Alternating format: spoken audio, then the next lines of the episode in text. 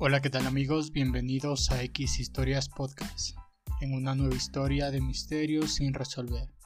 Te recuerdo que me puedes seguir y escuchar en Spotify, Google Podcast y demás plataformas donde puedas escuchar podcasts.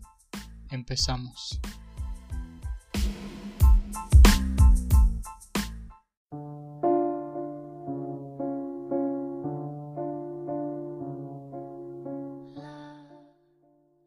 Hay lugares en el mundo que desde siempre han sido considerados tenebrosos, ya que su territorio ha servido de escenario para extraños fenómenos e inexplicables desapariciones, sin que nadie, incluida la ciencia, pueda responder a dónde fueron las personas que desaparecieron sin dejar el menor rastro. Es así como iniciamos con esta historia titulada El Triángulo de Bennington Cerca del monte Glastonbury, en Vermont, se encuentra el Triángulo de Bennington, una enigmática zona boscosa donde se pierde el rastro de las personas que un día desaparecieron y de las que nunca más se supo. La mayoría de estas desapariciones se produjeron sin que los guardabosques o policías pudieran encontrar una sola pista para averiguar qué les había ocurrido. Las víctimas eran personas de diferentes edades, y de ambos sexos, y todas ellas desaparecieron en un plazo de cinco años, que lleva del 1945 a 1950. Todas estas desapariciones ocurrieron en el último trimestre del año, entre los meses de octubre, noviembre y diciembre. Pero, aparte de esto, poco se pudo saber para conocer la naturaleza de estos hechos. La primera desaparición ocurrida en el Triángulo de Bennington se remonta a 1945. Un hombre llamado Henry McDowell, evadido de un manicomio en el que estaba recluido por ser el autor de la muerte de otro hombre, desapareció sin dejar rastro en ese lugar. Aunque no resulta extraño que un prófugo de la justicia desaparezca sin dejar rastro, este suceso es a menudo citado como la primera de las extrañas desapariciones del Triángulo de Bennington. El 12 de noviembre de ese año, un hombre llamado Midi Rivers, que trabajaba como guía de montaña, desapareció misteriosamente ante los ojos del grupo de turistas, a los que acompañaba de regreso al campamento. Él caminaba delante del grupo de personas por una zona que él ya conocía, cerca de la carretera Long y simplemente desapareció.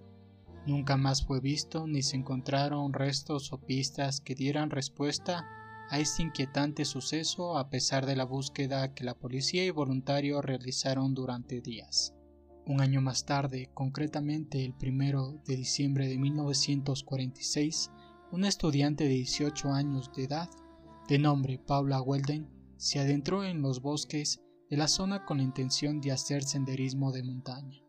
Esto es lo último que se supo de ella. Jamás salió de esos bosques y las investigaciones iniciadas por la policía no dieron tampoco ningún resultado. También se reporta rumores de que en el año 1949 tres cazadores desaparecieron en el Triángulo de Bennington durante una jornada de caza. Aunque no se ha podido investigar si esto es verdadero o simplemente un rumor, sin embargo, sí se sabe que el día 1 de diciembre de ese año, un hombre llamado James Tedford protagonizó lo que parece ser la desaparición más enigmática ocurrida en el Triángulo de Bennington. El señor Tedford desapareció mientras se encontraba en el interior de un autobús de movimiento. Los demás pasajeros testificaron que lo vieron en el autobús, pero para cuando éste llegó a su última parada en Bennington, James Tedford había desaparecido. El 12 de octubre del año siguiente, Paul Jepson, un niño de 8 años, desapareció de la vista de su madre mientras ésta se encontraba realizando algunas tareas domésticas. La posterior búsqueda de la policía fue muy exhaustiva, empleándose incluso perros para intentar seguir el rastro del niño. Los perros avanzaron a través del bosque hasta una pista cercana donde perdieron el rastro.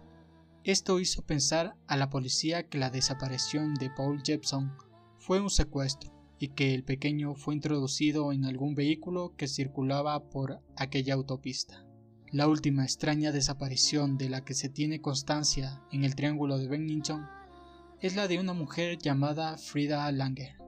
El 28 de octubre de 1950, Frida fue de excursión con su primo. En un momento de la caminata, Frida tropezó y cayó en el lugar que estaba lleno de agua. Frida decidió volver al campamento para cambiarse de ropa, y su primo se quedó en aquel lugar esperando que regresara. Frida nunca regresó al campamento. Se inició entonces un masivo operativo de búsqueda por tierra y aire. Policía, bomberos, militares y voluntarios participaron durante días rastreando toda la zona, sin conseguir tampoco resultados aparentes. Pero siete meses más tarde, el cuerpo de Frida fue encontrado en un descampado que curiosamente ya había sido rastreado en los meses anteriores por la policía. Debido a las condiciones en que se encontraba el cuerpo y al tiempo transcurrido, los forenses no pudieron determinar la causa de la muerte. Existen varias teorías sobre la naturaleza de las desapariciones del Triángulo de Bennington, pero todas ellas siguen siendo muy extrañas y no logran explicar por sí mismas todas las desapariciones. La primera menciona la posibilidad que durante aquel periodo hubiera un asesino en serie por aquella zona. Si bien esto es totalmente posible, la diferencia de sexo y edad entre las víctimas y la ausencia total de pistas o evidencias en todos los casos parecen echar por tierra esta tesis. No es muy habitual encontrar un asesino que actúe tan indiscriminadamente al escoger a sus víctimas.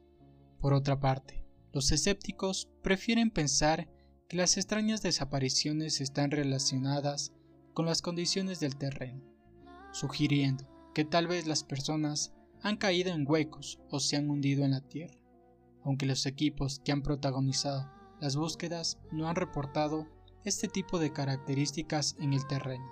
En cambio, algunos expertos en fenómenos paranormales han formulado la teoría de que tal vez el Triángulo de Bennington es un portal a otra dimensión, en donde no hay posibilidad de escapar.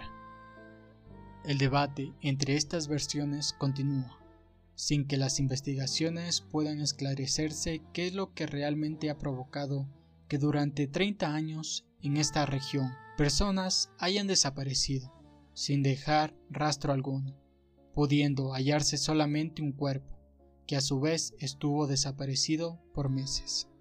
Por tu parte, ¿tienes alguna hipótesis de qué es lo que ocurre en esta misteriosa zona conocida como el Triángulo de Bennington?